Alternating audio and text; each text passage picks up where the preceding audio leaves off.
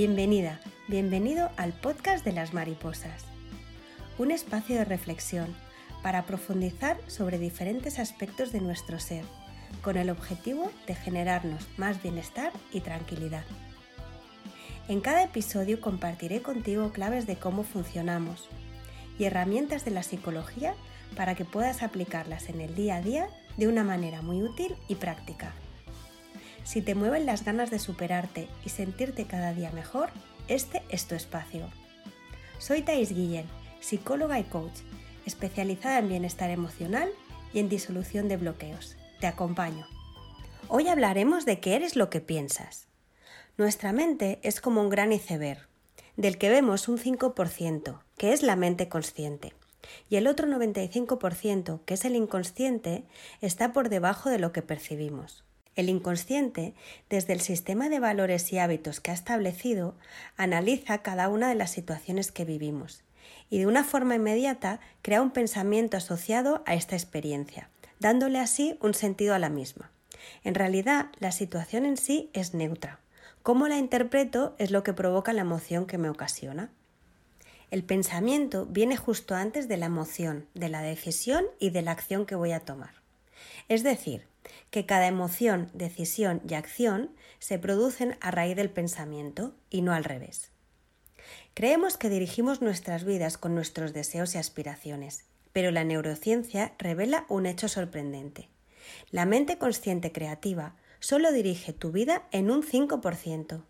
El otro 95% del tiempo actúas, piensas y sientes en base a tu mente inconsciente, a tu sistema de creencias.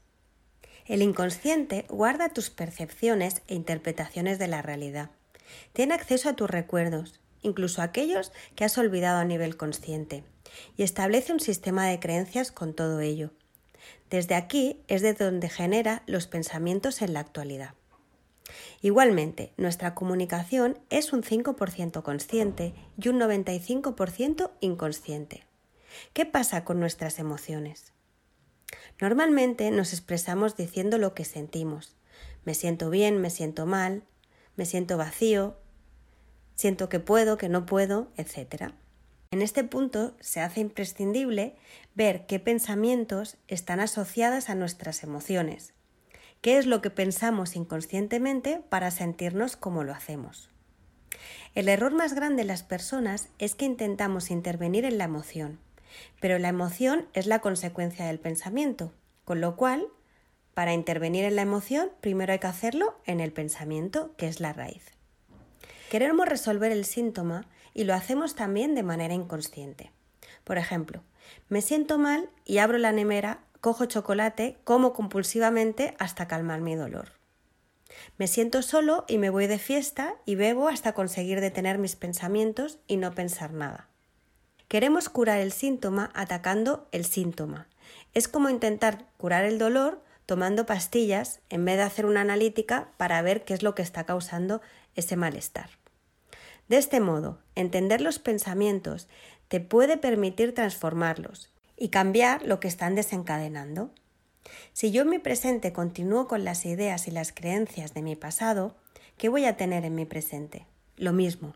¿Y qué tendré en el futuro con esta semilla? A no ser que haya de repente un peligro de vida o muerte, por ejemplo, que aparezca un león aquí mismo, donde en ese momento reaccionas por instinto de supervivencia y actúas sin pensar, en el resto de las situaciones diarias, tras una experiencia, se genera un pensamiento a nivel inconsciente y a partir de ahí siento y actúo en consecuencia. Por ejemplo, tienes un problema inesperado con un cliente y te agobias. ¿Cuál es el proceso aquí? Al recibir la noticia, la analizas y le das una interpretación. Le asocias unos pensamientos que podrían ser del tipo Vaya problema, ya no saldrá bien la operación. Después de todo lo que he estado trabajando y ahora aparece esto, no voy a poder. Estos pensamientos te provocan unas emociones y en este caso te agobias y te estresas. Pero si tras aparecer el problema con tu cliente le asocias otros pensamientos y te dices, por ejemplo, bueno, ha habido un problema con la transacción, sí.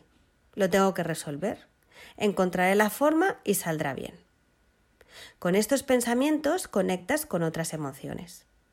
vemos que ante la misma situación que en sí no tiene emoción concreta asociada, es a través de la interpretación y de los pensamientos lo que te ocasiona. La clave está en que revises y transformes tus pensamientos, de manera que los puedas utilizar para tener las emociones más positivas y sentirte mejor.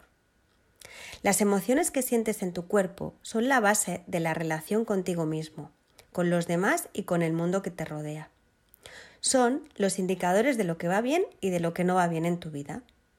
De este modo, las emociones que te resultan negativas o desagradables se presentan en tu cuerpo para darte la oportunidad de soltar y sanar algún aspecto concreto. Te muestran un miedo, una necesidad o una inseguridad que resolver.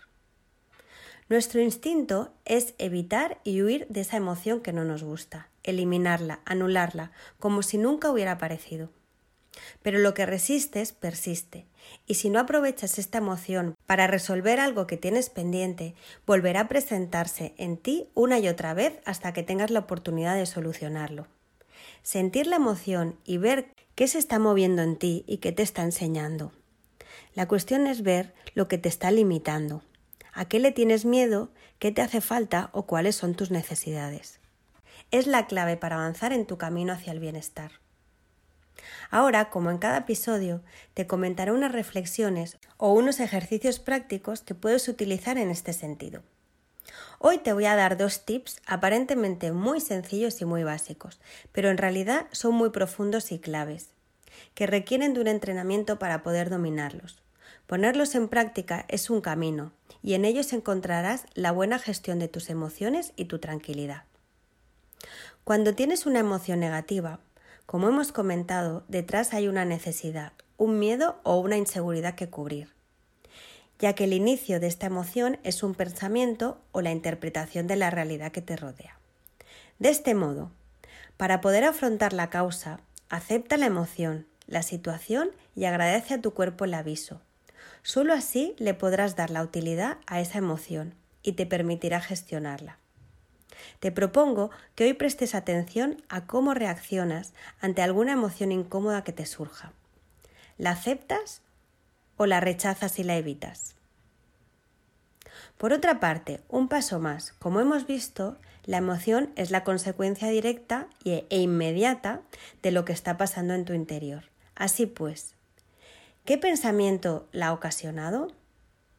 Tú estás detrás de esta emoción. ¿Qué te has dicho a ti mismo para que surgiera? Puede ser que sea una creencia o un patrón antiguo y recurrente de pensamiento, del tipo no puedo hacerlo, no sabré gestionarlo, y sin duda te está afectando.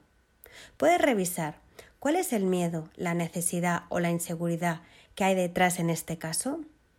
Normalmente somos muy condescendientes con nosotros mismos y nos resguardamos en la pena y en la autocompasión pero eso no nos beneficia.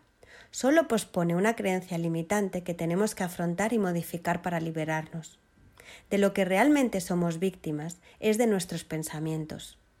Modifícalos para que se alíen a ti y para que así vayáis juntos en la línea de lo que realmente quieres conseguir. Muchas gracias por estar aquí. Te deseo un gran día. Sígueme en tus redes sociales habituales. Abajo te dejo los detalles. Al seguirme recibirás los avisos de los nuevos podcasts que suba para acompañarte y ayudarte a mejorar tu vida, con el objetivo de generar más bienestar y tranquilidad. Gracias por hacer realidad este podcast y recuerda que el propósito de la vida es ser feliz. Te acompaño.